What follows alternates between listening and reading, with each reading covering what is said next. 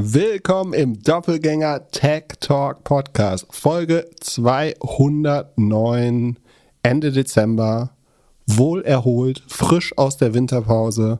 Und Pip, ich habe die Weihnachtszeit genutzt. Ich habe einen Podcast von dir gehört. Das, das, ist die denkbar beste Nutzung der Weihnachtszeit natürlich. Und zwar äh, AAA mit Westermeier und Florian. Alles auf Aktien heißt das? Mhm. Ja, hab ein bisschen was gelernt. Gut. Ich bin gespannt, worauf du jetzt drauf hackst. Also Nummer eins, Weste scheint Holger als den Nachfolger vom OMR-Podcast zu sehen und arbeitet hart daran, dass er rüberkommt.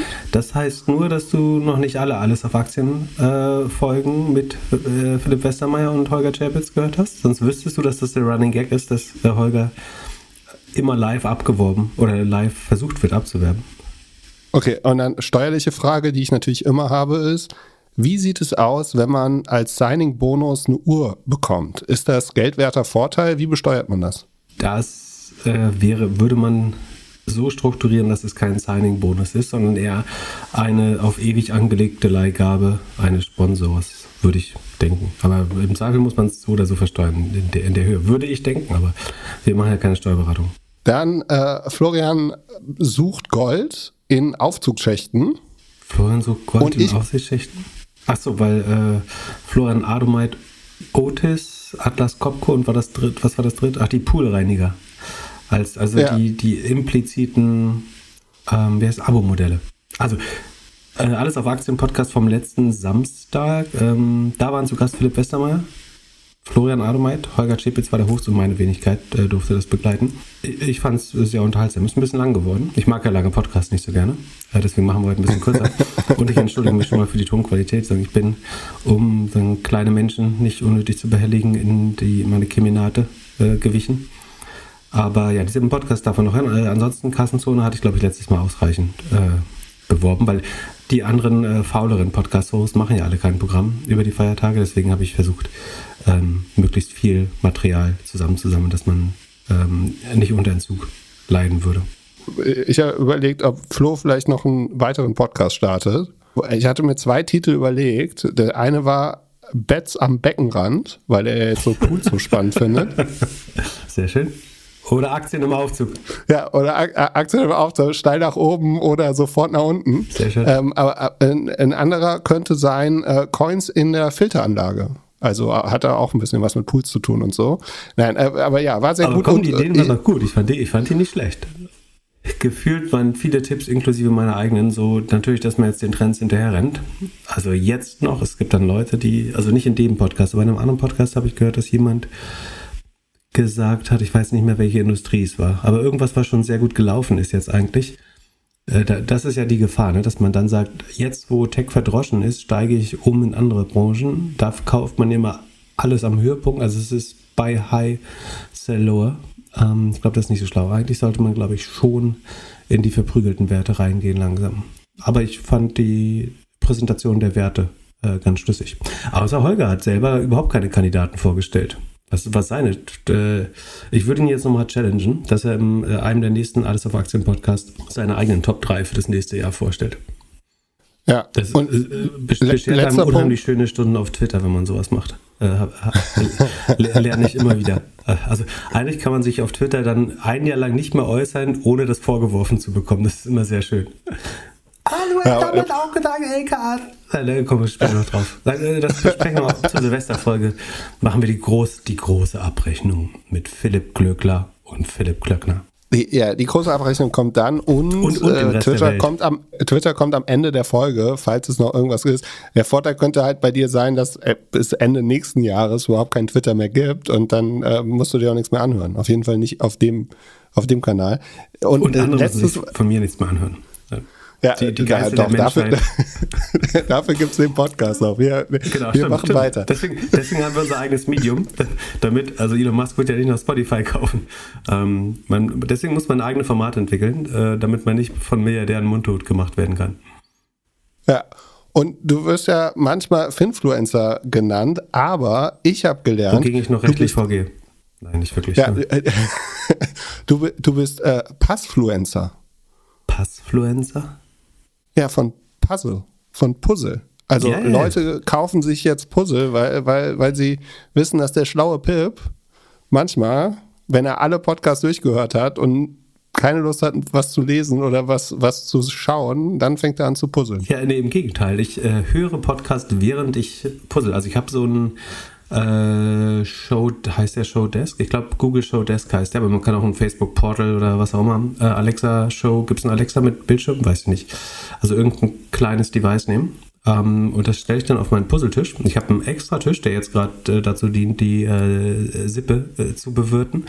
Normalerweise, deswegen durfte ich jetzt eine Woche lang nicht ähm, puzzeln, äh, weil, weil äh, irgendwelche Verwandtschaft äh, hier das zum Essen braucht, meinen mein wertvollen Puzzletisch. Aber ich kann Puzzeln sehr empfehlen. Also A, das mit Kindern, das äh, schult Pattern Matching und Problem Solving, also das, das Lösen von Problemen und Wiedererkennung von Mustern, äh, würde ich behaupten, ist eins von vielen Möglichkeiten, das gut zu schulen. Und es ist so anspruchsvoll und gleichzeitig anspruchslos. Äh, es klingt ein bisschen blöd, wie soll man das besser verwenden? Ähm, also das blockiert nur eine Hälfte der, äh, des Gehirns oder so gefühlt. Die ist damit sehr beansprucht, so ein Puzzle zu machen, während die andere dadurch meiner Meinung nach ähm, sehr frei fliegen kann. Und ich kann unheimlich gut nachdenken beim Puzzeln und kann das nur jedem empfehlen. Was ist das schwerste Puzzle, was du jemals gelöst hast? Ähm, also das, was äh, Herr Westermeier bei mir zu Hause, während er meine selbstgemachten Königsberger Klopse essen durfte, ähm, gesehen hat, war 3000 Teile. Das hat aber auch wirklich lange gedauert, tatsächlich. Also am Ende ist der, der Himmel, also ich baue nur so Städte-Puzzles normalerweise, und der Himmel nervt dann schon sehr am Ende bei 3000 Teilen schon hart. Normalerweise meist so zwischen 1000 und 2000. Und es dauert dann so vielleicht 10, netto 10, 10 bis 16 Stunden, würde ich sagen. Aber es kann, kann man mit Kindern machen. Äh, es, ich ich finde es Puzzle unterschätzt. Aber hat ja einen riesen Revival während Corona gehabt. Ravensburger kam nicht mit dem äh, Drucken nach. Also waren, glaube ich, voll ausgelastet, voll ausverkauft in der Regel. Zwar, ähm, die Puzzles wurden teilweise auf eBay Kleinanzeigen für das Doppelte des Verkaufspreises verkauft. Und du hörst ja am liebsten Podcast über dich selbst. Ich habe eine Empfehlung für dich, eine weitere. Und zwar hat es gibt ein. Ja keine spannenden. Ja, es, es hat ein, ein Doppelgänger-Hörer einen neuen Podcast gestartet. Vielleicht hast du schon auf Discord gesehen, Happy Bootstrapping. Also eigentlich interviewt er andere Doppelgänger-Hörer über Bootstrapped Startups. Und zwar Andreas Lehr macht das, der dir ja auch ein Begriff ist. Kannst du mal reinhören? Du bist in, bis jetzt gibt es drei Folgen und in zwei von dreien wirst du namentlich erwähnt. Jetzt klingt das so, als hätten wir mit Absicht gegen Bootstrapping geschossen, die letzten zwei Folgen. Nein, da war, also nein. da war es mir noch nicht bewusst, dass, diesen, dass es diesen Podcast gibt. Aber äh, Kann, ich, kannst ich ja mal reinhören. Also das ist natürlich die sicherste Möglichkeit, meine Hörerschaft zu gewinnen, indem man äh, ausgiebig über, über meine Person palavert. Genau, ich habe dich, hab dich ein, zwei Mal gelobt. Nicht so viel wie in alten Podcasts. Du hast, aber ein hast du da auch gesprochen? Ich, ich war auch da in Folge 2. Das hast du mir gar nicht erzählt. Ja, du, ich kann dir nicht alles erzählen. So, Wir haben ja immer nur zwei Stunden Zeit die Woche. Nee, äh, zweimal die dann Woche. natürlich Hörempfehlungen. Wie heißt der Podcast? Happy Bootstrapping. Okay, mit Philipp Glückler. In Folge 2. Der erzählt, wie so, man viermal in Folge äh, happy, keine Finanzierung bekommt. Happy, aber unerfolgreich Bootstrap. Finde ich gut. Es handelt sich hierbei nicht um Anlageberatung. Keine spezifischen Kauf- und Anlageempfehlungen. Keine Anlageberatung, keine Rechtsberatung, keine Steuerberatung und auch keine Aufforderung zum Kauf oder Verkauf von Wertpapieren. Die Verantwortung für solche Trades liegt bei euch. Philipp und Philipp haften nicht für eure Verluste. Philipp und Philipp und Philipp können die Risikodisposition der HörerInnen nicht einschätzen. Ihr entscheidet selber, was ihr kauft und tragt dafür auch die Verantwortung. Alles könnt ihr auch nochmal unter doppelgänger.io slash Disclaimer nachlesen. Meine schönste Weihnachtsgeschichte. Ich äh, habe ja vor ein paar Wochen auf LinkedIn gefragt, welchen kleinen Drucker man empfehlen könnte. Oh, da hast du eine Empfehlung von mir bekommen. Genau. Zum einen habe ich gelernt, es gibt keine hübschen, schönen kleinen Drucker. Und irgendwie hat das Problem keiner gelöst. Und dann habe ich das gemacht, was ich meistens mache, auf Pip gehört und habe mir ein paar HP-Drucker gekauft. Ich glaube, der gleiche, der bei dir unterm Schreibtisch steht, ohne jetzt das Modell zu erwähnen. Hab mich gefreut, kam relativ schnell, habe ihn ausgepackt, wollte natürlich was drucken. Kannst du dir vorstellen, was passiert ist? Du hast herausgefunden, dass du noch eine Patrone brauchst. Nee, Patrone war drin, aber es war du. kein Kabel dabei. Aber ist das nicht USB-C? Nee, also, sondern es ist dieses Drucker-USB-Kabel, was man nicht immer zu Hause rumliegen hat. Wenn du irgendwann mal einen Drucker gehabt hast, dann hast du doch so einen Ja, genau, dann schon, aber wenn du nicht gerade das Drucker-Upgrade machst okay, und das also alte Kabel du, nutzt, du hast du es nicht. meinen Nachhaltigkeitssinn wieder ähm, provozieren. Und äh, du sagst jetzt, sollte mit jedem Drucker ein neues Druck, also ist, bist du auch so ein Typ, der denkt, so, dass mit jedem iPhone muss ein neues Kabel mit dabei sein? Weil du hast ja erst 14 davon zu Hause? Nö, aber ich finde, beim Drucker muss es schon sein. Was ist der Unterschied? Äh, Drucker hat man nicht immer. Also ein iPhone, da gehst du davon aus, dass du das alle also Druck, zwei Jahre vielleicht neu hast. Ein Drucker kaufen sich ja nur Leute über 40 eigentlich. Und, und die, und haben, die, die haben vorher dann, auch einen Drucker schon gehabt. die haben mindestens schon 20 Jahre Kabel gesammelt. genau, die, die, haben alle eine, zwei, äh, zwei Boxen, eine im Keller und eine links vom Schreibtisch äh, in so einer großen Ikea-Box. Und die, die jünger als 40 sind, die werden niemals mehr einen Drucker besitzen. Und die, die älter sind, haben ausreichend Kabel, sind sich dessen nur bewusst und haben keinen Bock, die Kabelbox durchzusuchen. Obwohl es unheimlich wichtig ist, die Kabelbox zu besitzen, falls man nochmal Cinch auf Klinke braucht ähm, oder HDMI auf optischen Eingang vom, von der Bose-Anlage oder irgendwie sowas. Gut, ich habe dann am nächsten Tag mit Kabel das Ding angeschlossen. Ich als Mac-Nutzer natürlich äh, gehe davon aus, dass es super einfach ist und das war nicht der Fall. Also der, der Rechner zeigt, hier drucken ist kein Problem, aber es kommt nichts raus und so weiter und so fort. Irgendwann habe ich es wieder beiseite gelegt und erneut versucht. Also vorher App runtergeladen, Treiber runtergeladen, alles pipapo. Zwei Tage später habe ich es dann geschafft, mit Hilfe von YouTube das Ding endlich zum Laufen zu bringen. Und eigentlich wollte ich jetzt endlich lernen, wie man eine Firma shortet. Also kannst du mir erklären, kannst du mir erklären, ob ich irgendwie dagegen wetten kann, dass HP in fünf bis zehn Jahren noch schlechter dasteht, als sie aktuell sind, weil das, äh, das Gegenteil war Apple TV installieren. Das geht einfach, da geht einfach alles. Da kannst du Stecker rein, Telefon und zack, in, in fünf Minuten, in zwei Minuten kann man da Boston Legal gucken. Aber äh, drucken, HP mit Druck, ging auf jeden Fall nicht so schnell, wie ich mir das wünsche. Also entweder HP shorten und du erklärst mir jetzt, wie ich in den nächsten fünf Jahren auf Nacken von HP reich werde. Oder ja, Geschäftsidee, wir bauen, wir bauen einen Doppelgänger-Drucker, äh, also so einer für Apple-Nutzer mit schönem Design, super einfaches Setup und dein Stichwort Nachhaltigkeit, dass man irgendwie da die Farbe schnell und einfach für jedermann reinfüllen kann. Das wäre die andere Alternative. Wie wäre es, wenn man einfach aufhört, Dinge zu drucken? Aber das ja, das zu, funktioniert. Zu einfach. Also ich habe zwei, zwei äh, sehr pragmatische Lösungen für dich. Das erste ist, du hörst einfach auf, Dinge auszudrucken. Die allermeisten Sachen kann man verhindern ähm, inzwischen. Ja, und aber es gibt ja wir leben ja leider in einer Welt, in der wir immer noch Sachen drucken müssen. Also zum Beispiel, wenn du Besuch bekommst letzte, und dann so ein, ja, so ein scheiß Parkticket für äh, Besuch. Das ja, Anwohnerparken und sowas. Das könntest du äh, auf ein, als PDF auf den iPhone, äh, an den iPad-Screen machen und das iPad ins Fenster legen. Dann hast du weder, genau, weder das iPad noch das Auto am nächsten Tag. ja, äh, genau, aber ansonsten würde ich, also, du kannst einfach noch ein paar Jahre warten, dann können irgendwann äh, deine Nachkommen zu dir nach Hause äh, vielleicht und dir die, die Computerheile machen. Ähm, das wäre eine Möglichkeit. Ähm, ja. Das, das Alter, in dem Alter sind wir langsam, muss man auch sagen. Ähm, HP Shorten ist, äh, also du vermutest zu Recht, das ist ein Shrinking Business. Sekunde. Wir können mal in die, ähm, die haben eine, eine Earnings-Präsentation. Was würdest du denn schätzen, wie groß HP ist im Umsatz, falls du dich noch nicht informiert hast? Keine Ahnung. Ich glaube, sie sind 20 Milliarden oder so wert. Ne? Also HP gibt es ja zwei. Genau, es gibt ja zwei HPs seit 2015 oder sowas. Die oh. kann man sagen, Good, Good Bank und Bad Bank. Kann man das sagen? Also das eine, die einen machen irgendwie Plastikschrott, Computerdrucker und Scanner und so, mhm. und die anderen machen irgendwie Cloud und Datenbanken und so. Mhm, genau, es wurde, äh, es gab einen Spin-off von den einzelnen Geschäftsbereichen, stimmt. Und sagen, das, womit du jetzt Kontakt hattest, ist HP Inc. oder äh, Nest, äh, Bloomberg Kürzel ist HPQ. Also genau, das, das das an Endkunden verkauft, aber überhaupt, also die Endkunden wohl seit Jahren vergessen hat.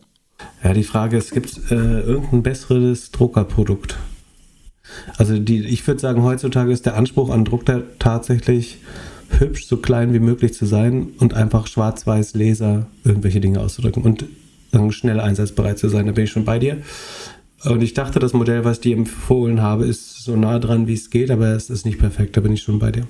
Und ich kennst du einen Wi-Fi-fähigen Drucker, der auch wirklich über Wi-Fi funktioniert? Im Sinne von, dass du mit jedem Gerät im, im WLAN äh, drucken kannst? Also ich habe den noch nicht erlebt. Ähm, nee, deswegen habe ich mich auch tatsächlich für das nur mit Kabelmodell entschieden. Ja, ich glaube, inzwischen sind fast alle Wi-Fi-fähig, aber nach zwei Stunden einrichten sagst du auf jeden Fall, äh, ich würde mein Erstgeborenes weggeben, wenn ich nur mit Kabel hinbekäme schon. Also du, du, genau, du, oder ich will jetzt endlich lernen. Wi-Fi sehr schnell auf. oder ich will jetzt lernen, wie ich so eine Firma starten kann. Wenn, wenn also, eine Lampe angeht, wäre wär ich schon happy. Also pass auf, die machen äh, 15 Milliarden Umsatz im Quartal immerhin noch, sind 26 Milliarden wert. Daran sieht man schon, das ist jetzt keine äh, brutal gute Bewertung. Key Growth Areas finde ich lustig. Also die dritte, dritte Sekunde. Äh, müssen wir. 1, 2, 3, 4, 5, 6. Die sechste Folie heißt Key Growth Areas. Das ist schon mal eine Lüge, weil wachsen tut eigentlich nichts. Aber ähm, die, also sie haben zwei große Geschäftsbereiche. Das eine heißt Printing, äh, der wird noch aufgedröselt, da kommen wir gleich drauf. Und Personal Systems, das sind letztlich Laptops, ähm, Desktop-Computer und sogenannte Workstations. Ähm, ich weiß nicht, wo die rumstehen, außer in Bibliotheken, aber oder was man eine Workstation nennt. Aber es ist so, dass im, im Gesamtjahr macht die Drucksparte 19 Milliarden und die Computersparte 44 Milliarden. Wie gesagt, alles, was so Enterprise Services war. Ähm, also HP hat, war früher ein echter Gemischtwarenladen mit analytischer Hardware, ähm, irgendwie so Bio-Laborausstattung, Measurement, also Messtechnik und so weiter. Das wurde alles herausgesponnen.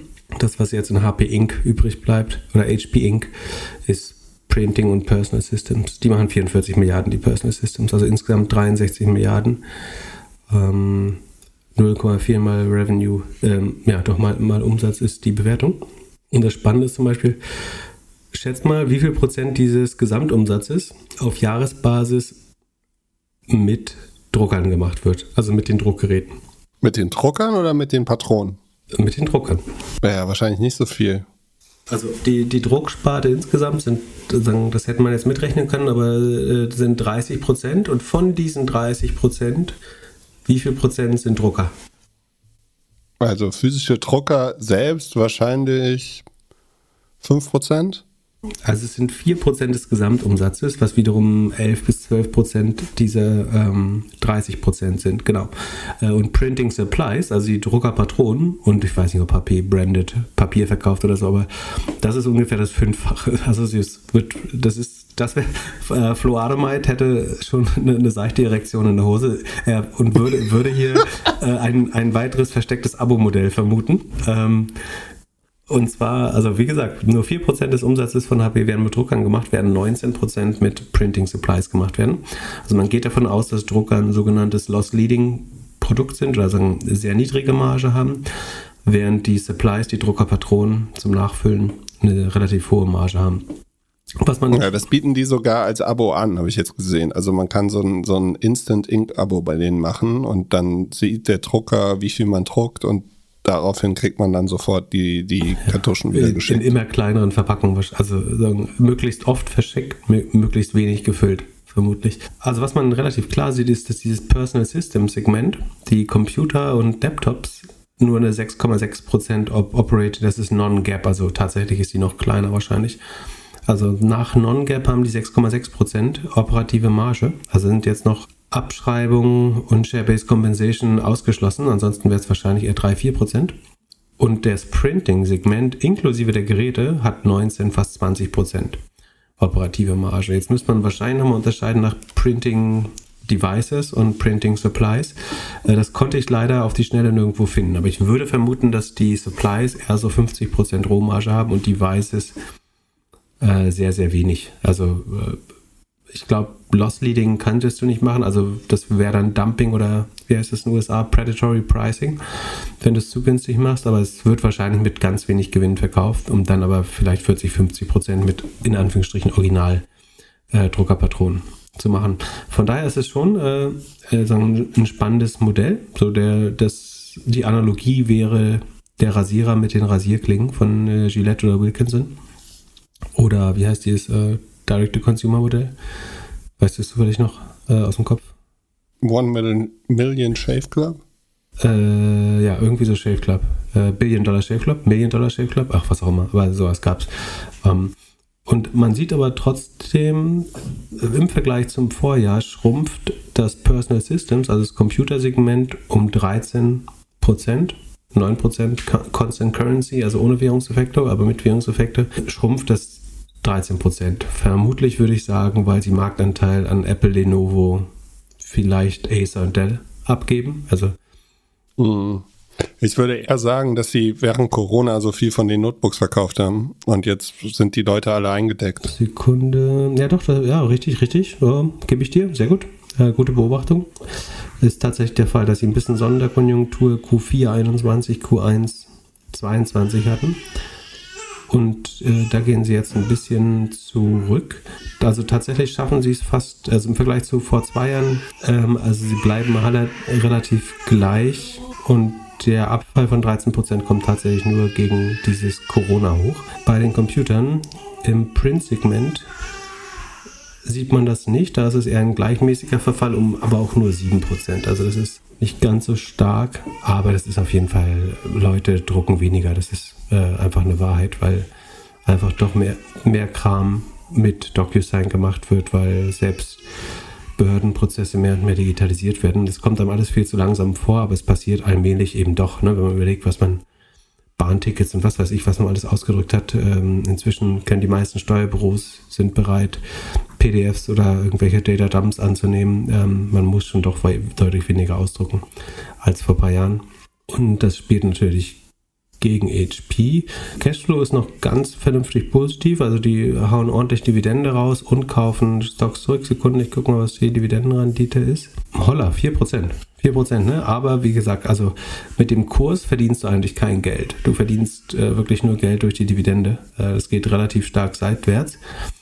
Aber dennoch ist es natürlich große Ketzerei. Also du könntest dagegen wetten, weil du sagst, der Markt Printing wird runtergehen, den managen sie aber sehr gut zugrunde, würde ich jetzt sagen. Ähm, das heißt, die Firma wächst umsatzmäßig natürlich nicht mehr stark, aber sie schaffen es, ihre Gewinnmargen einigermaßen gut zu halten, würde ich vermuten. Ich meine, 20 Prozent im Printing-Segment, ne? Das ist eine, also operative Marge ist jetzt, Sekunde ist das auch wieder Non-Gap. Ich glaube, es ist wieder Non-Gap, aber so oder so ist eine anständige Marge. Das heißt, die kriegen sie gut gemanagt, werden dabei natürlich immer ein bisschen kleiner mit der Zeit ich würde jetzt nicht dagegen wetten. Und zwar, die Frage ist jetzt, wie ist das gepriced? Und ähm, das Forward PE, also das KGV des nächsten Jahres 2023, ist nur noch achtmal der Gewinn. Also das, man, man kann schon sagen, dass wenn das KGV unter 10 ist, dann ist eigentlich eingepreist, dass die Firma schrumpft. So, man würde ganz, ganz grob über den Daumen sagen, dass eine, eine Firma bei einem moderaten Zinsszenario zwischen 2 und 4 Prozent, so irgendwo zwischen 10 und 12 mal KGV, ähm, so mit wenig Wachstum so ihr Gleichgewicht hätte. Und wenn jemand jetzt nur noch 8 bereit ist zu bezahlen, dann ist eigentlich die, die Profitmarge insgesamt der ganzen Firma so zwischen 5 und 10 Prozent. Dann heißt es eigentlich, man rechnet fest damit, dass man schrumpft und ähm, sie können sich halt immer wieder stabil halten mit Stock-Buybacks und das mit den Zahlen der Dividende aus dem doch recht gesunden Cashflow. Deswegen würde ich dir davon abraten, die zu shorten, ähm, ehrlich gesagt. Und abgesehen davon würde ich dir aus ideologischen Gründen davon abraten, denn ähm, was, was verbindest du mit der Geschichte von, von HP oder Hewlett Packard?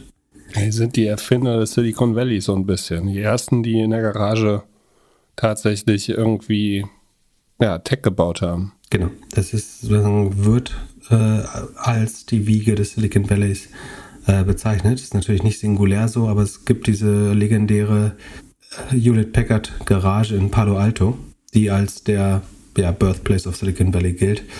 Gut, das heißt in anderen Worten, sie sind schuld an Elon Musk.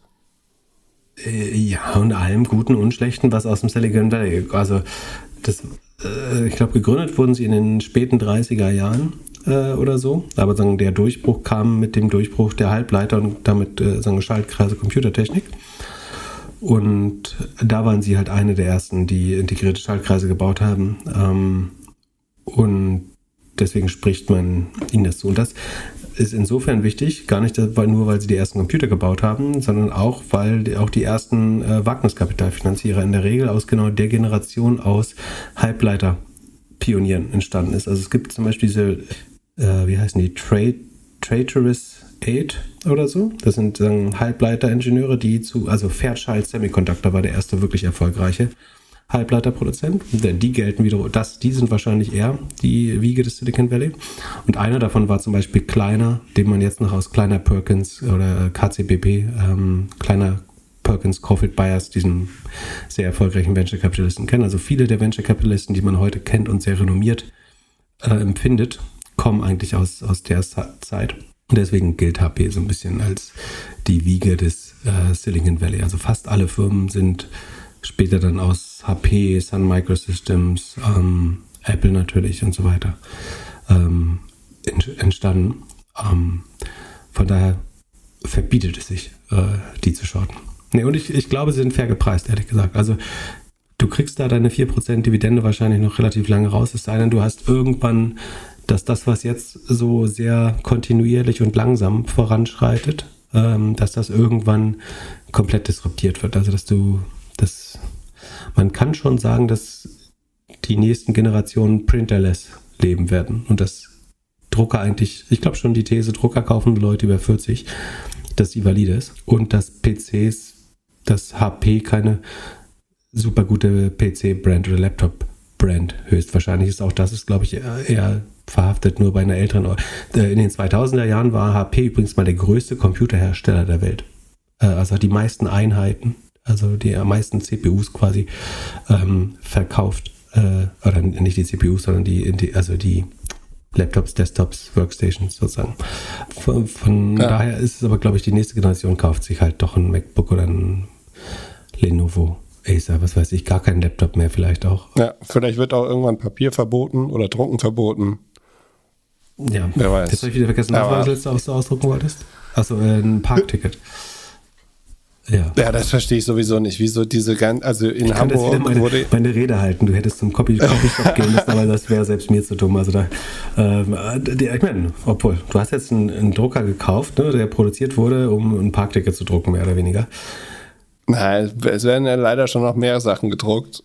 Ähm, aber ja, die, und das Parken verstehe ich auch nicht, weil das hätte man auch ein bisschen vernünftiger machen können. Oder es wurde jetzt in, in Hamburg wurde, ich glaube, die letzten Monate jetzt das ausgerollt und ich finde es Gibt's in Hamburg eigentlich ja gut. Nicht so einen Concierge-Service in den Häusern unten, wo so ein livrierter Mensch steht, der so Dinge für die Hausgemeinschaft ausdruckt oder so? Für, für nee? So stelle ich mir das vor. Nee. So, nee, das, äh, das ist, glaube ich, äh, aber ist es in Berlin schon angekommen? Nee, oder? Das ist doch eher New York und so. Aber, aber ja, ja, wäre wär nicht schlecht. Aber ja, nee, es gibt, es gab, äh, es gibt ja Services, da kannst du eine E-Mail hinschicken und dann kriegst du Post per, äh, äh als Ausdruck. Ja, mach das doch. Äh, Printing ja, das, ist äh, ja. Pass. Ja, äh, ich würde lieber einen Luxusdrucker bauen. Also einen schönen Drucker, den man sich so hinstellt. Du bist immer noch böse. Also, falls, ne? das, irgendjemand, falls das irgendjemand baut. Du bist noch böse wegen der letzten Folge. Ey, überhaupt nicht. Alles gut. Ich weiß gar nicht mehr, um was es ging. Ähm, aber ja, also falls jemand einen schönen Drucker baut, schreibt mir eine Mail. Ich habe den jetzt auf Retouren gedrückt, aber ich habe ihn noch, ich hab, jetzt da er funktioniert, glaube ich, behalte ich ihn. Aber du musst aber sagen, er ist schön kompakt, oder? Und unauffällig. Er ist schön kompakt, aber ich wurde lange, lange nicht mehr von einem technischen Device so enttäuscht wie von diesem also HP. Mein einziges Kriterium war, ich habe einen Schreibtisch, der hat also da passt einfach nur ein gewisses Maß rein. Und ich wollte ihn definitiv nicht auf dem Schreibtisch oder an irgendeinem anderen Ort haben. Ich hatte mich kurzzeitig mit der, ähm, mit der Fantasie, äh, habe mich der Fantasie hingegeben, dass ich das so in einer Art Hauswirtschaftsraum oder so eine Abseite hinstellen könnte, wo es eine Steckdose gäbe und dann über Wi-Fi einfach von, ich kann einfach sagen, so ich druck von wo immer ich bin und dann kommt es gehe ich halt, um die, die Druckware abzuholen in die, diesen Raum. Ähm, aber dazu hätte man natürlich eine Wi-Fi-Verbindung gebraucht und was weiß ich. Das wäre ist im Nachhinein absurd gewesen. Deswegen habe hab ich richtig daran getan, bei meinem Lieblingspreisvergleich Idealo.de einfach nach Außenmaßen zu filtern, was man da ganz gut kann. Und ich wusste halt, er darf nicht breiter als irgendwie 35 Zentimeter sein und so äh, wenig tief wie möglich. Und dann ist das übrig geblieben letztlich. Und da ich keine Markentreue zu irgendeinem Druckerhersteller habe, obwohl der eine mich Bro nennt, ähm, aber ich bin trotzdem zu HP gegangen. Wie lustig, das Drucker, äh, hyper, Druck, hyper. Druckerhersteller, was gibt es noch für lustige, dass Druckerhersteller auch so lustige Namen haben. Ich guck mal, was ist der dritte größte Druckerhersteller, den du kennst? Nach Brother und HP? Keine Ahnung. Kein mehr. Äh, Canon.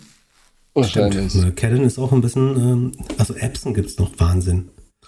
Aber jeder, der sich auseinandersetzt, was ist der schönste, kleinste Drucker, ist auf jeden Fall zu 80% ein Mac-User und dass sie dann nicht das Ding wenigstens so bauen, dass es auf Apple fu voll funktioniert, geht einfach nicht in meinen Kopf. Aber genug. Sonst kommen jetzt diese Mails, wir sollen nicht so viel über Drucker reden ähm, äh, und dürfen das nur noch am Ende der Folge machen. genau. Was haben wir, was haben ich, wir sonst? Ich lese mal eine Frage vor. Komm, wir machen. Oh. Ja. Ähm. Also, falls ihr gute Fragen habt, schreibt uns gerne Mails an äh, podcast.doppelgänger.io. Bis die Earnings kommen, brauchen wir ja noch ein paar Wochen. Wenn ihr eine geschrieben habt und die wurde nicht verlesen, dann war sie nicht gut. Nee, oder wir haben sie übersehen. Ihr könnt es auch, oder ihr, habt, auch Oder ihr habt Pip nicht gelobt. Ähm, nee, da liest du nicht. Ähm, so. Also, hier schreibt ein Hörer oder eine Hörerin. Ich befinde mich gerade in der frühen Gründungsphase eines Startups im Bereich SaaS B2B, also einer Software-as-a-Service-Lösung für den Geschäftskundenbereich. Wir sind gerade noch in der Explorationsphase, um, all, um alle ein gleich gutes Verständnis des Problems zu bekommen. Es gibt zwar schon eine gewisse Spezialisierung, zwei Mitgründer gehen eher in die Richtung Produkt und Tech, ich eher in die Geschäftsrichtung. Wir machen aber bewusst noch sehr viel gemeinsam. In letzter Zeit haben wir häufiger das Feedback bekommen, dass wir unsere Rollen zeitnah festlegen sollen, insbesondere die des CEO. Weil wir auch befreundet sind und ähnliche Vorerfahrungen haben, tun wir uns damit sehr schwer. Wann müssen wir, wann muss das in einem Startup festgelegt werden? Wie macht man das? Und wer wird eigentlich CEO? Und die zweite daneben stehende Frage, ähm, ob wir Tipps hätten, wie man sich als SaaS B2B-Startup in einem Markt behaupten kann, in dem es schon mehrere gut finanzierte Wettbewerber gibt. So, du darfst mit der ersten Frage anfangen. Wie, würfelt ja, man gut. aus, wer der CEO oder die CEO wird? Schnick, Schnack, Schnuck. Ähm, nee, ich, ich glaube, weniger wer CEO wird, ist die klare Verteilung zwischen den dreien. Aktuell, es liest sich so ein bisschen, als ob sie alle drei das Gleiche machen würden. Äh, und das naja, würde ich als gesagt, äh, Business versus Tech und so. Aber die kennst du eine Firma, wo äh, so, so äh, Gleichrangigkeit in einem C-Level gibt? Hm. Ja, Tarek hatte das mit About You mal so ein bisschen erzählt, dass die manchmal die Positionen untereinander so ein bisschen teilen. Man sieht es schon oft, dass es irgendwie Co-CEOs gibt, also zwei CEOs. Aber ein bisschen Außen- und Innenwirkung schon. Ne? Also nach außen ja. würde ich sagen, gibt es dann einen klaren CEO. Aber ich würde halt klar definieren, wer was macht. Also ich glaube, es wäre schlimm, wenn man, wenn, wenn zwei Leute für Marketing zuständig sind. Mhm. Keine für Tech. ja, oder beide oder beide für zwei für Produkt und und einer für Sales. Also ich glaube, das ist eher das Entscheidende. Also klare, wer macht was. Und das würde ich ab Tag eins festlegen und dann Geschäftsführung kann meinetwegen gerne irgendwie zwei haben, aber die Verhandlungen mit VCs oder äh, ja oder Kunden sollte wahrscheinlich eine Person dann machen. Ja, ich glaube. Ja, wenn du SaaS machst, ist ja auch die Außenwirkung irgendwie entscheidend. Ich könnte mir vorstellen, dass wenn irgendwie ein großer Kunde an Land gezogen wird, dass die dann schon ein bisschen auf die Titel gucken und sehen, wer äh, dann da am Tisch redet und, ähm, und wer Ansprechpartner und so ist. Ja, das ist ganz spannend. Also, A, ich glaube, Geschäftsführer kann man ruhig mehrere haben. Also, das ist ganz gut von der Vertretung. Also, man muss halt natürlich klären, wie viele Unterschriften es bei wichtigeren Sachen gibt und so. Aber das äh, schadet, glaube ich, gar nicht, da mehrere Geschäftsführer zu haben.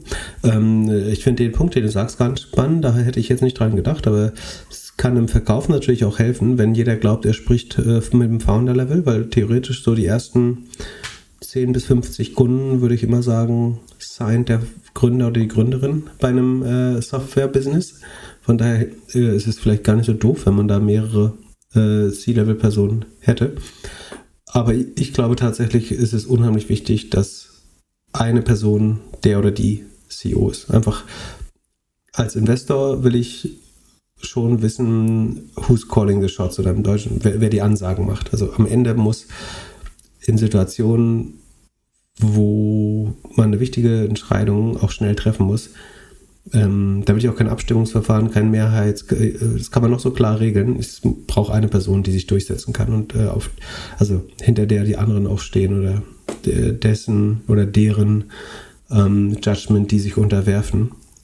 Ansonsten führt das automatisch zu Problemen. Ähm, wie man die Person findet, äh, idealerweise kristallisiert sich das von alleine heraus, nämlich dass jemand irgendwie so ein, eine natürliche Autorität hat, sodass andere bereit sind, sich dem schnell zu unterwerfen, weil sie glauben, zumindest nach außen. Ne? Also es, es, muss nicht zwangsläufig was mit Anteilen zu tun haben oder Aufteilung im Business oder so. Es geht um die, für mich hauptsächlich um die Vertretung nach außen und um den ultimativen Judgment Call. Also was ist die, wenn, wenn Entscheidung getroffen werden muss, wer ist das Zünglein an der Waage? Und das sind die zwei Sachen, glaube ich, wofür der CEO wichtig ist, dass man äh, die Entscheidung äh, letztendlich trifft und die Firma nach außen repräsentiert. Und wie gesagt, äh, manchmal kristallisiert sich eine Person heraus, wo andere Leute sagen, ich glaube, ähm, selbst wenn ich mich unheimlich wichtig finde und gern mehr Geld hätte, glaube ich, die Person macht das besser als ich. Das ist der Idealzustand. Wenn das nicht der Fall ist, dann würde ich vermuten, dass es irgendwann immer Probleme gibt, weil man natürlich immer diesen äh, Grudge hegt, dass man glaubt, dass, also sagen wir mal, man überlegt, man sagt, okay, dann machst du das jetzt, Abstimmung oder keine Ahnung, man mehr oder weniger widerwillig sagt man, dass da, du darfst jetzt der CEO sein. Und dann gibt es eine erste Fehlentscheidung und es wird jeder CEO und jede CEO wird Fehlentscheidungen treffen. Dass man das dann nur nutzt, um, also das ist wahrscheinlich, dass es dann passieren wird, dass man sagt, das hätte ich wahrscheinlich besser gemacht. Ne? Das denkt man dann bei jeder Entscheidung und das führt zu Problemen. Deswegen, ich würde nicht mal anfangen zu gründen, wenn das nicht klar ist, ehrlich gesagt. Oder ich würde nicht wenn anfangen. Wenn man sich nicht einigen kann, kann man nicht auch einfach einen CEO einstellen? Ja, man kann jemanden finden, wo man sagt, dem oder der unterwerfen wir uns beide. Ähm, oder man kann auch eine so lange Person rausschmeißen, bis man nur noch äh, willenlose Lakaien hat. nee, aber ähm, ich glaube schon, dass das wichtig ist. Ich, ich überlege gerade, ob es ein Setup gibt, wo. Ich glaube, es gibt viele Setups, wo zwei Gründer oder Gründerinnen sehr gleichberechtigt miteinander die wichtigsten Entscheidungen äh, besprechen.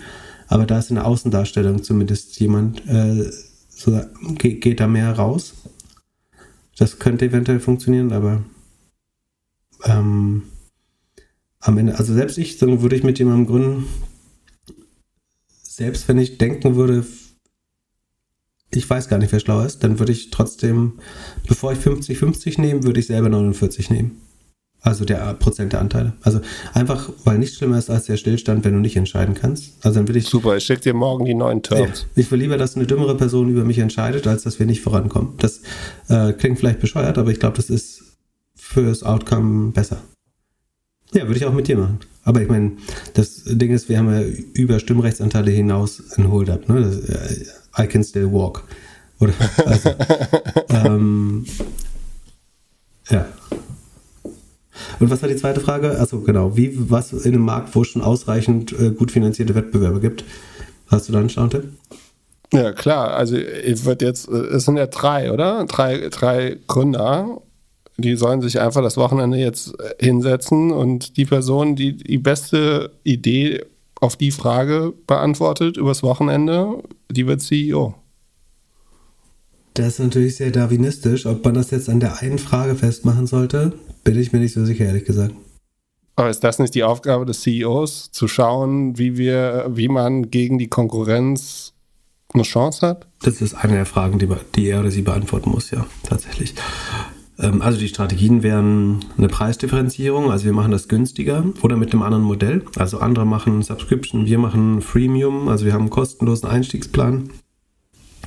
Da muss man sich wirklich verschiedene Modelle in verschiedenen Industrien mal anschauen wie die sich differenziert haben in solchen Märkten. Ich glaube, es gibt immer wieder Möglichkeiten. Ähm, es kann sein, dass man mit einer underserved Audience anfängt. Also man, ähm, was hatten wir neulich?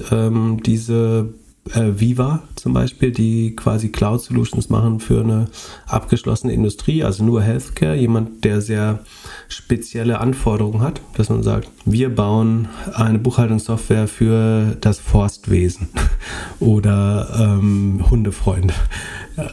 Also dass man sagt, man spezialisiert sich auf einen kleineren äh, Markt zuerst, dass man sagt, man macht es billiger als andere oder man macht es erst free und dann teurer als andere. Das sind mögliche Entscheidungskriterien. Ähm, auf jeden Fall braucht man irgendeine, also da würde ich jetzt ähm, einfach, um die Situation zu klären, vielleicht auch sagen,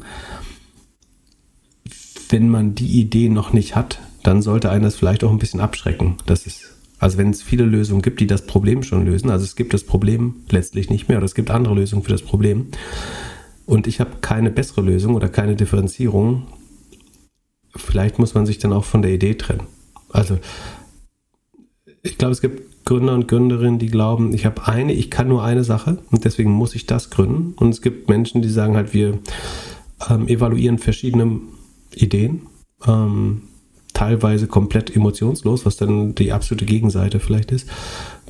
Und ich glaube, so das Zwischending ist ganz gut, dass man nicht festgelegt auf eine Idee ist, aber dass man schon versteht, was eigene Stärken sind und wie das auch zur eigenen Story passt und was, warum man genau das machen soll. Aber was, glaube ich, nichts bringt, ist zu sagen, ähm, ich bin Förster und ich bin Entwickler und deswegen muss ich Technologie für die Forstwirtschaft bauen. So, das, wenn das wenn gleichzeitig, sagen wir mal, die allergrößten Probleme der Forstwirtschaft im digitalen Space schon gelöst sind. So. Ich glaube, dann muss man sich irgendwie was anderes suchen. Ähm, also ja, das, und das können einem andere Leute, glaube ich, nicht abnehmen, die Frage, ist mein Gefühl. Nutzt du einen Passwortmanager? Äh, ich nutze einen Passwortmanager. Ich nutze den, äh, den mein Be äh, ist mein Betriebssystem, den mein Browser mir zur Verfügung stellt, ähm, tatsächlich, weil der Cross-Device ganz gut funktioniert. Ähm, und ich hatte auch mal einen anderen. Ich überlege gerade, ob das die, äh, Sekunde, ich überlege gerade, was mein anderer Passwortmanager ist. Da muss ich mal gucken. Ähm, aber du fragst bestimmt, äh, hast du LastPass benutzt? Nein. Okay, Glück gehabt.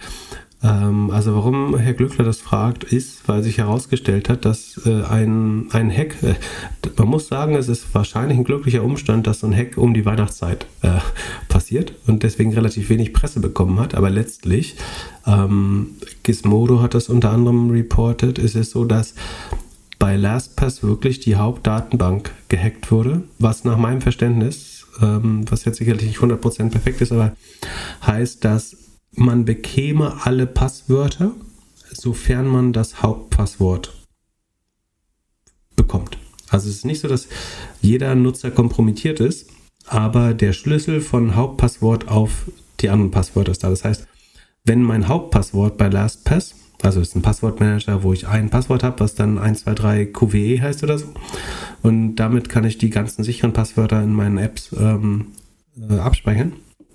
Und wenn jemand dieses Hauptpasswort richtig rät oder brute forced, also mit viel technischem Aufwand, ähm, ähm, ja, mit so einem Schrotflintenansatz ähm, erraten kann, dann hat er auch alle Passwörter, die dahinter stehen. So, das heißt, wenn man ein vorsichtiger Nutzer oder Nutzerin war, dann ist es wahrscheinlich gar nicht so schlimm, weil dann war dein Masterpasswort vielleicht auch äh, deutlich mehr als zwölf Zeichen lang und hatte Sonderzeichen und Zahlen großen und kleinen Buchstaben. Dann ist ist man relativ sicher noch oder relativ wenig davon betroffen. Hat man sich gedacht, ich habe ein leichtes Passwort, um unheimlich viele schwere Passwörter nicht, sich nicht merken zu müssen, äh, dann hat man A, das System des Passwort Vault oder Saves nicht äh, verstanden äh, und dann ist man tatsächlich in Gefahr. Also wenn das irgendwie 1, 2, 3 oder das Passwort Passwort war, und schnell erraten werden kann über sogenannte Rainbow Tables oder so, ähm, dann Passwort 1, 2, 3, 4, Ausrufezeichen. Zum Beispiel, genau. Oder die, die 1 als Ausrufezeichen, aber dann 2, 3, 4, 5, 6. Ähm, äh, genau. Aber so ist, ist natürlich unheimlich schlimm für, eine, ähm, für einen Passwortmanager, wenn du gehackt wirst. Das ist mit Sicherheit der Worst Case. Und letztlich ist das komplett gehackt. So, das Einzige, worauf man, wie gesagt, noch hoffen kann, ist, dass die Nutzer selber ihr, ihr Hauptpasswort äh, sinnvoll gewählt haben. Aber wenn man Kunde bei LastPasswort, äh, ja, LastPass war, dann sollte man die E-Mails nochmal lesen, die man in letzter Zeit empfangen hat äh, oder sich nochmal einfach bei Google darüber informieren, weil man eigentlich sehr viele Passwörter ändern sollte, höchstwahrscheinlich. Weil die. Ja, alles. Du musst ja alles, also du musst ja nicht nur das Masterpasswort ändern, sondern einfach alle, die du halt in LastPass stehen hast. Ja, ich weiß nicht, ob ich dazu beraten sollte. Hätte ich jetzt ein sehr, sehr gutes Masterpasswort, dann würde ich wahrscheinlich tatsächlich nichts tun. Äh, wenn ich kein perfektes Masterpasswort habe, dann würde ich alle Passwörter in, man soll die ja sowieso irgendwie jedes Quartal oder einmal im Jahr wechseln. Das heißt, es ist ja eh die Zeit, wo man das machen würde. Wie oft machst du das so im Jahr? Du, äh, eigentlich nach jeder Podcast-Folge. Ja, genau. Ähm, naja, also, Einmal äh, Cache löschen und alle Passwörter neu. Service-Hinweis, sorry, schlechtes Jahresende, wenn ihr bei LastPass äh, wart. Ähm, müsst ihr euch ja selber kümmern. So. Dann haben wir noch eine Frage von Lars. Und zwar möchte der gerne wissen, wie ein Unternehmen von dem eigenen Aktienkurs überhaupt profitiert. Er hat ein Beispiel, dass Rheinmetall würde doch im Moment nur einen Benefit von dem hohen Kurs haben, wenn es mit eigenen Aktien handeln bzw. sie verkaufen oder neue Anteile ausgeben würde. Und beides müsste das Unternehmen ja vorher ankündigen. Daher seine Frage und äh, er fragt weiter, solange es nicht geschieht, ist es doch vollkommen irrelevant, ob man als Privatperson diese Aktien handelt oder hält, da es keinerlei Einfluss auf die Möglichkeiten des Unternehmens hat. Ähm, ich glaube, das bezieht sich auf unseren oder meinen Moralisten-Vortrag in der letzten Folge, als es um äh, nachhaltiges Investieren oder Investieren mit gutem Gewissen ging. Und ich verstehe die Frage so, warum juckt es Rheinmetall, also ein Rüstung, deutscher Rüstungskonzern, ob Philipp Klöckner eine Aktie kauft oder nicht. Also ich kann mit meinem Kauf oder Verkauf von Aktien nicht den Kurs oder keinen Einfluss auf das Handelsunternehmen nehmen. Ich würde behaupten, dass der Regelkreis, der dazu führt, dass meine Entscheidung äh, eine, ähm, eine Auswirkung hat, ist der folgende kaufe ich das Unternehmen, steigt marginal, also zu einem kleinen Prozentsatz, der Kurs. Also ich habe einen Nachfrageüberhang, weil Philipp Klöckner will jetzt eine extra Aktie von Rheinmetall haben. Dadurch steigt der Kurs. Und dadurch steigt die Marktkapitalisierung der Firma. Ne? Also sagen wir mal, Rheinmetall hat eine Million Aktien. Die Aktie notiert bei Sekunde, das weiß ich jetzt wirklich nicht auf unserem Kopf, weil ich nicht auf die Idee käme. 190 ähm, Euro. So, das heißt, sie wäre, also sie ist jetzt 8,3 Milliarden wert, aber wir sagen jetzt mal, sie wäre bei einer Million Aktien 190 Millionen wert, einfach nur weil es einfach zu rechnen ist. Und jetzt kaufe ich da eine Aktie und dadurch steigt der Kurs sofort durch die Decke von 190,2 auf 190,3. So, und dann ist die Bewertung halt um 100.000 gestiegen. Und wenn mehr Leute das machen, dann würde sie eben entsprechend noch höher steigen. Und was das heißt, ist, dass wenn sich zum Beispiel Rheinmetall mit neuem Geld versorgen wollte, sei es durch eine Kapitalerhöhung, also das Herausgeben neuer Aktien. Es gibt zwei Möglichkeiten, wie Unternehmen, also gibt, ja, die zwei häufigsten wären, dass man neue Aktien herausgibt. Das heißt, ich äh, mache eine Kapitalerhöhung, ich äh, schaffe neue Gesellschaftsanteile. Dadurch werden alle Aktionäre leicht verwässert, aber ich kriege neues Kapital für neue Aktien.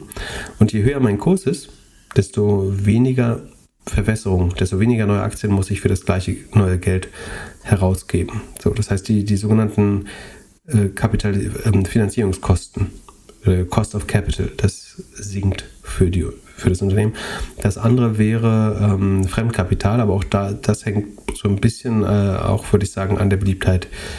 Der, das hängt eher an der Solvenz der Firma, dann an der Bilanz tatsächlich, wie man sich finanzieren kann und am Gewinn ähm, als am Aktienkurs. Aber für die Kap Eigenkapitalfinanzierung, also die über Kapitalerhöhung, ist der Kurs ausschlaggebend. Und ultimativ ist natürlich so, dass wenn man dem Ansatz des Shareholder-Kapitalismus glaubt, dann wäre die Aufgabe des CEO oder der CEO, den Aktienkurs oder den, ja, die Shareholder-Rendite der Firma zu steigern, indem man den Aktienkurs hochtreibt oder Dividenden auszahlt. Wenn der Aktienkurs wiederum beeinflusst wäre durch Leute, die die Aktien kaufen, was ja logisch ist, dann würden sich Unternehmen durchaus danach richten und ihr Handeln dem Wohlwollen der Aktionäre anpassen. Und insofern hätte mein, also wenn ich jetzt zum Beispiel sage, ich, ich kaufe keine Unternehmen, die CO2 produzieren und ich kaufe nur Unternehmen, die CO2 neutral oder negativ sind, dann, und wenn viele Leute das so sehen würden, dann würden mehr und mehr Unternehmen ihre Strategie entsprechend anpassen, sofern ihnen das möglich wäre. Und ähm, das tun sie einerseits, um, ihren, um den Aktienkurs, äh, also ihr Unternehmenwert zu steigern und andererseits, äh, um ihre Refinanzierungsbedingungen zu verbessern. Von daher, ob ich das als einzelne Person tue, ist natürlich herzlich egal, ähm, das ist vollkommen richtig. Aber wenn das marginal immer mehr Leute so sehen, dann ist das durchaus relevant für Unternehmen. Am Ende geht es nur um den Aktienkurs oder, oder um Dividenden, je nachdem, wie das Unternehmen gesteuert wird. Aber ähm, ich würde schon behaupten, dass die, die Gunst der Aktionäre sehr direkt äh, das Unternehmen lenkt. So, der Extremfall wäre natürlich, dass gewisse aktivistische Investoren also größere Pakete kaufen und sehr aktiv in die Unternehmensdenkung versuchen, Einfluss zu nehmen. Ähm, aber selbst wenn das viele kleine tun, kann das äh, schon Auswirkungen haben. Von daher, dass, dass hier von keinerlei Aus Einfluss gesprochen wird, das hielt ich für falsch. Sondern der, der Wirkungskreis ist entweder, dass das C-Level sein Handeln so anpasst, dass es eine erhöhte Kaufnachfrage nach der Aktie auslöst und damit die Bewertung der Firma in die Höhe schnellt, woran letztlich auch ihr Bonus hängt und das also die mal in der Regel halten C-Level-Personen ja auch Aktien. Das heißt, ihr rechnerisches Vermögen oder Papiergeld, äh, sie werden auf dem Papier auch reicher. Das heißt, sie haben Interesse daran. Und selbst wenn das nicht der Fall wäre, verbessern sich die Refinanzierungsbedingungen, das heißt niedrigere Zinsen oder weniger Verwässerung bei Aufnahme von Eigenkapital. Ähm, von daher gibt es eigentlich einen sehr direkten Zusammenhang da. Der ist marginal, wenn es um einzelne Personen geht, aber wenn es die Masse ist, mehr und mehr. So, und jetzt können alle, die nichts mehr über äh, Elon, Twitter oder Frank Thelen hören will, abschalten. Was wolltest du sagen? Entschuldigung. Ähm, äh, ich habe mir gerade die Aktie angeguckt. Äh, die ist ja hochgestallt äh, mit dem Beginn Russland-Ukraine. Ja, nicht überraschend. So. Glaubst du, die wird genauso wieder abstürzen, wenn sich der Konflikt gelöst hat?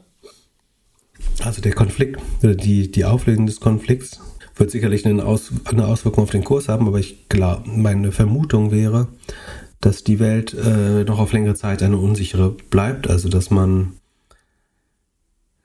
die EU eventuell auch im südchinesischen Meer zusammen mit den USA äh, westliche Rechte verteidigen will. Und mein Gefühl ist, dass wir eher in einer Phase der, also im, im Vergleich zu den letzten 20 Jahren, werden wir uns eher in einer Phase der Aufrüstung als der Abrüstung befinden. Von daher wäre das keine Aktie für mich, aber ich vermute jetzt nicht, dass Rheinmetall auf das alte Niveau herabfallen wird. Also Rheinmetall ist Hersteller unter anderem des ähm, Schützenpanzer Gepard und äh, Leopard-Panzer, wenn ich mich recht erinnere. Dann lass uns in die Twitter-Elon-Ecke abdriften. Was hast du in deinem Taubenverein die letzten Tage so gelesen, gemacht, miterlebt? Ja, wir, wir machen schnell. Äh, es ist, äh, ich, wäre falsch zu sagen, es ist nichts Wichtiges passiert, aber es ist wieder was sehr Beispielhaftes passiert. Ähm, und zwar hat uns der ehemalige russische Präsident und äh, Ministerpräsident äh, Dmitri Medvedev mit seinen äh, Neujahrswünschen beglückt ähm, und meinte, on the New Year's Eve, also es ist ein Twitter-Thread, der sich über mehrere ähm, Tweets erstreckt. Ich würde es mal versuchen zu übersetzen und zusammenzufassen. Also er meint, es ist ja üblich, ähm, gegen den Neujahrsabend Predictions, äh, Voraussagen zu machen. Viele kommen, viele überlegen sich futuristische Hypothesen, as if competing to single out the wild, um, eventuell die, die wildeste herauszustellen oder die, die absurdesten. Also seine bescheidene äh, Einlassung oder äh, sein bescheidener Beitrag wäre der folgende. Was könnte passieren in 2023? Zweiter Tweet. Der Ölpreis, ähm, also sagt der ehemalige russische ähm, Präsident, der Ölpreis wird auf 150 hochgehen, er ist heute bei 81 ungefähr zum Vergleich, auf 150 Dollar hochgehen und der Gaspreis wird äh, 5000 pro 1000 Kubikmeter. Ähm, überschreiten. Die, das Vereinigte Königreich wird die EU wieder ähm, join, also der EU wieder beitreten die EU wird kollabieren, nachdem das, die, äh, das Vereinigte Königreich hinzutritt. Der Euro, jetzt machen wir natürlich den Fehler, dem auch äh, Platz zu geben, was äh, ich gleich kritisieren würde, dass Elon Musk das macht, aber sagen, es geht leider nicht, ohne das auch zu verlesen. Ähm, der Euro wird ähm, quasi auch kollabieren. Ähm, will drop out of use. Ist, also wird nicht mehr die offizielle EU-Währung äh, sein Polen und Punkt 4, der da äh, voraussagt, Polen und Ungarn werden den Westen, also die westlichen Regionen der früher existierenden Ukraine besetzen. Das Vierte Reich wird kreiert werden ähm, um, und das Gebiet von Deutschland und derer Satelliten Polen, die baltischen Staaten, Tschechien, Slowakei, die Kiew-Republik und andere ähm, Aussätzige ähm, umfassen. Also quasi, dass unter deutscher Leitung ein viertes Reich entstehen würde. Ähm, Krieg wird ausbrechen zwischen Frankreich und dem Vierten Reich. Ähm, Europa wird getrennt werden. Polen repartitioned. Polen wird wieder aufgeteilt werden. Repartitioned heißt aufgeteilt, oder? Ja. Äh, in the process. Nordirland wird sich abspalten von der UK und ähm, äh, Irland beitreten.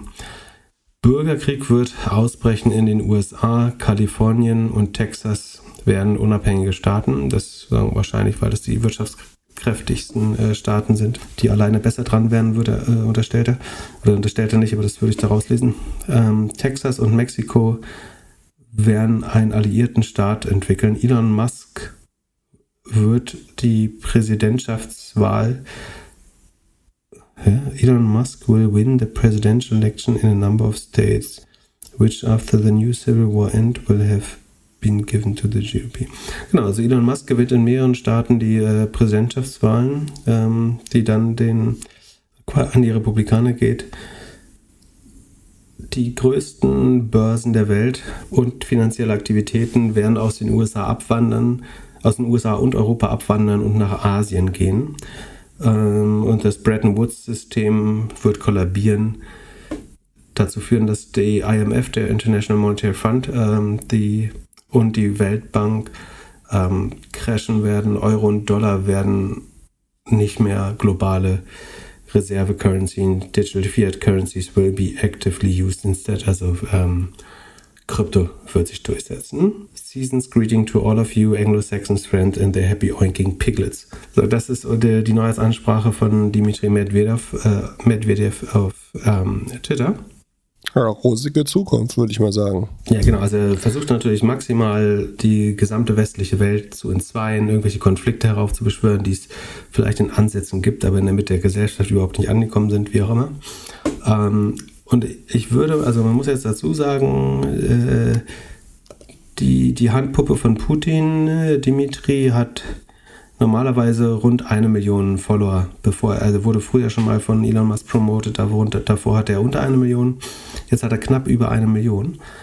Aber weil Elon Musk jetzt darauf antwortet, haben, hat fast jede dieser äh, Twitter-Stream nach oder Thread Nachrichten zwischen 3 und 6 Millionen Views. So. Und das passiert hauptsächlich dadurch, dass Elon Musk, der dessen Replik, also der darauf geantwortet hat, äh, seine Replik 17,5 Millionen ähm, Views hat und damit unheimlich viele Views schenkt an den Vorsprechenden, nämlich Dimitri Medvedev. Ähm, und was Elon Musk darauf geantwortet hat, ist nicht, äh, du bist ein kranker Idiot, du versuchst den Westen zu spalten, sondern Epic Thread, Ausrufezeichen, Ausrufezeichen, epischer äh, Faden von Gedanken. Um, ähm, those are definitely the most absurd predictions. Das ist die nächste Nachricht. Uh, these are definitely the most absurd predictions I've ever heard, while also showing astonishing lack of awareness of the progress of artificial intelligence and sustainable energy. Aber das Hauptpro, also er widerspricht ihm dann im zweiten Tweet doch irgendwie. Ähm, freut sich aber offenbar das, über das Engagement auf seiner Plattform gibt aber vor allen Dingen dieser sagen, russischen Marionette unheimlich viel Aufmerksamkeit, damit dass er allein als Herr dieser Plattform und irgendwie Oberklassenclown von Twitter darauf reagiert und damit dafür sorgt, dass noch mehr Leute, die irgendwie sowieso schon an der Grenze sind, gerade umzukippen und komplett in die verschwörungstheoretische Welt abzudriften oder was auch immer. Ähm, die äh, dadurch wahrscheinlich denken, okay, jetzt ist vollkommen klar, was passieren wird und eventuell glauben einzelne Leute dann diesen Quatsch, den er gehört, weil Elon Musk meint, er muss dem extra Aufmerksamkeit schenken, was ich für einen sehr schlechten Umgang halte. Und naja, weil er einfach nur mehr äh, seine KPIs auffrischen möchte. Ja, ich glaube, er mag den Diskurs. Also ich bin ja prinzipiell auch für Diskurs, aber ich weiß nicht, ob man, ob das so weit gehen sollte, dass man sagen, Regierungstrollen von Russland eine Plattform bieten sollte. Also ist ja freiheitlich denkend genug, dass man sie auf dieser Plattform erlaubt. Da würde ich sagen, im, im Sinne der Freiheit der Rede vielleicht sogar noch Sinn drin sehen. Aber normalerweise sagt auch Elon Musk nach meinem Verständnis ja, Freedom of Speech ist nicht Freedom of Reach. Und jetzt Reichweite ihm zu geben, indem er darauf antwortet, ähm, während er Leute, also andere US-Politiker regelmäßig irgendwie verarscht, was weiß ich, halte ich für einigermaßen dumm. Und du kannst ihm nicht unterstellen, dass er nicht weiß, was er macht. Der weiß genau, wie die Plattform funktioniert. Ähm, und von daher finde ich es extrem unglücklich. Und äh, es lässt bei mir wieder den Gedanken zurück, dass er nicht eine klare Kante gegen Russland fährt. Äh, ehrlich gesagt, was vorher der, der Grund vorher schon mal, äh, oder der, der Eindruck vorher schon mal entstanden ist.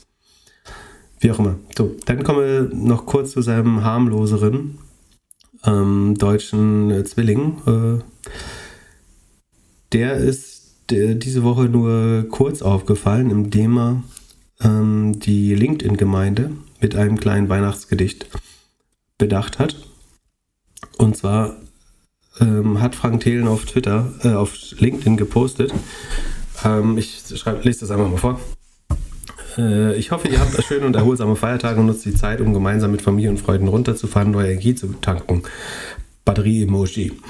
Anlässlich der besinnlichen Tage habe ich ChatGPT von OpenAI gebeten, ein Gedicht über meine Person zu schreiben, wie das jeder so macht, ähm, und hat dabei eingetippt, write a poem about Frank Thelen.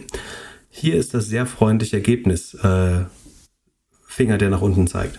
Äh, ich weiß gar nicht, soll ich das auch verlesen? Das echt, Nein, bitte nicht, bitte nicht, bitte, bitte also sagen nicht. wir so, es ist ähm, ein sehr wohlwollendes, vielleicht auch ein bisschen zu, eine Eloge nennt man das, glaube ich, also eine Lobrede auf Frank Thelen in, ich würde sagen, rund 8, 18 Zeilen oder 20 Zeilen äh, geschätzt. Äh, man kann sich das, ich würde gerne sagen, man kann sich das auf LinkedIn anschauen, aber das kann man nicht mehr, weil äh, erst inzwischen äh, wahrscheinlich, ähm, weil Scham und Peinlichkeit dann doch zugeschlagen haben, gelöscht hat.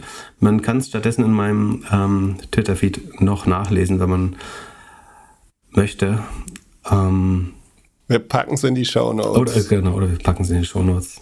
Hat, hat sich jetzt muss im geklärt? Leben falsch laufen, damit man damit man eine AI eine Lobrede auf sich selbst schreiben lässt und sich dann nicht schämt, diese öffentlich zu teilen. Zumal wenn man ein Jahr hatte wie Frank Thelen, der 55 Prozent der Investor seiner Anlegergelder äh, vernichtet hat. Also wenn ich hier schreibe bei OpenAI, also chat.openai.com und äh, eintippe, write a poem about the investor Philip Klöckner, dann sagt er hier, sorry, I'm unable to do this. Ah, das, also, das haben verschiedene, verschiedene Ketzer auch äh, auf Twitter kommentiert, dass angeblich würde man dieses äh, Write a Poem about Frank Thelen, was er angeblich eingetippt hat, eintippen dann würde man die Antwort bekommen, dass äh, OpenAI das gar nicht kann. Also äh, es gibt Ketzer auf Twitter, die behaupten, man könne dieses Gedicht gar nicht von der OpenAI schreiben lassen. Da weiß ich jetzt nicht, welchen Hack benutzt hat. Aber ich hab's. Also, das erste ist Write a Poem about Philip Klöckner, uh, about the investor Philip Klöckner. Da steht dann, um, I'm sorry, but I'm unable to write a poem, bla bla bla bla. Jetzt kommt aber, wenn du schreibst, Write a Poem about an investor and mentor that is called Philip Klöckner dann kommt ein Gedicht. Okay, dann wissen, werde, dann wissen es dir ersparen und es hier nicht Wir werden es nicht verlesen. Dann wissen wir jetzt, wie es eventuell zustande gekommen ist. Aber ja, die letzten zwei Zeilen sind He has touched many lives and his legacy will live on forever. Das würden wahrscheinlich die Leute sagen, die die Hälfte ihres Gelds verloren haben. Aber, na gut. Ja, ja, gut, aber. Wem würdest du den, äh, wer ist für dich der, der Song der Woche? Elon oder Frank? Du darfst vergeben. Oh Es war zum Glück Weihnachten. Ich habe nicht so viel geguckt. Ähm, mir, mir, ist keiner richtig negativ aufgefallen, aber die, die Russland-Story, die du viel zu groß erzählt hast, mal gucken, vielleicht kürzt da Jan ein bisschen was von. Ja, aber Fand ich schon krass. Äh, man möchte es ja, also wir machen ja den gleichen Fehler wie er, dass wir dem jetzt mehr Aufmerksamkeit geben. Andererseits Dafür haben wir Jan, den die, Executive die, Producer, der muss sich damit kümmern. Der ist der CEO dieses Podcasts. Wir sind nur, wir sind nur Content Creator. Ja, gut.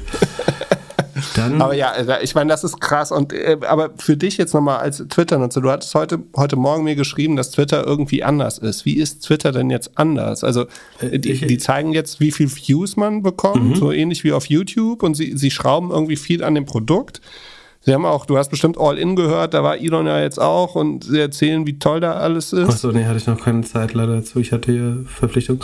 Ähm, mein Gefühl also, ist, dass Twitter jetzt funktioniert wie LinkedIn auf Crack. Also ein Post, den ich gestern gemacht habe, äh, den ich sehr lustig fand, äh, hat quasi überhaupt keine Likes bekommen, während die, ähm, die zeitgeschichtliche, das zeitgeschichtliche Festhalten dieses äh, wichtigen Stücks Poesie, äh, das die OpenAI für Frank Thelen mutmaßlich geschrieben hätte, ähm, hat 2000 Likes bekommen. Also ich habe das Gefühl, dass Dinge, die kontrovers sind, sehr stark verstärkt werden. Während Dinge, die nur ich lustig finde, ähm, oder gegen Russland sind. Keine, keine Reichweite mehr finden. Also dieser Russland-Tweet, wie gesagt, ne, das haben äh, bis zu 6 Millionen Leute gesehen. Äh, aber das würde ich darauf schieben, dass Elon Musk da kommentiert hat. Würde Elon Musk jetzt meinen Tweet kommentieren, hätte ich auch sofort eine Million äh, Views zumindest. Wenn das weiter also das ist jetzt ein sehr früher Eindruck noch. Aber mein Eindruck ist, dass es sehr stark auf frühes Engagement und Polarisierung äh, abzielt. Und das würde heißen, dass Twitter das also schlimmer als Facebook wird in, in Rekordzeit. Wenn das sich so bewahrheitet. Aber ich bin mir auch sicher, die testen noch viel im Moment. Ja, ich freue mich auf 2023. Weniger Twitter, weniger LinkedIn, mehr Podcast. Genau. Und äh, wird ein gutes Jahr. Dann am äh, was ist heute für ein Tag? Mittwoch, ne? Am Samstag gibt es die große Abrechnung, natürlich. Am Samstag schon? Ich habe gedacht, wir machen das erst äh, später. Können wir auch am Samstag machen. Ja, zum Jahr, was, ah, was willst du denn sonst nächste Folge machen? Ich habe keinen Bock, wieder nur über Frank Thelen oder Ina Mast zu reden. Okay.